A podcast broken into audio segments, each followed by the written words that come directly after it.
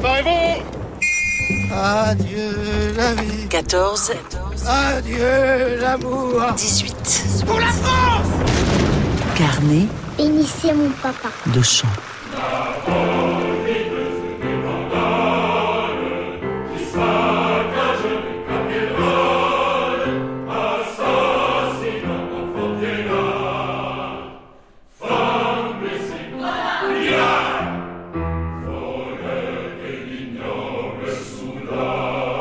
Les premiers mois de la guerre apportent des nouvelles terribles. L'invasion par les Allemands de la Belgique et d'une partie du nord et de l'est de la France fait d'eux les coupables des hostilités.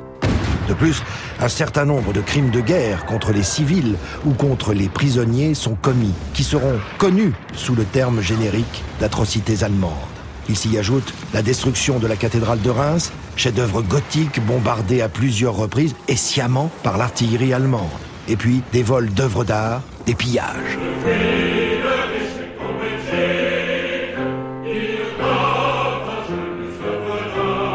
Allemands réprouvés, bandits, race inhumaine, ces imprécations ne sont pas le fait d'un ivrogne accoudé au comptoir ou d'un chanteur vulgaire. Non, au contraire. La chanson s'intitule Feu, feu partout et ce n'est pas une chanson populaire. Il s'agit d'un air de salon.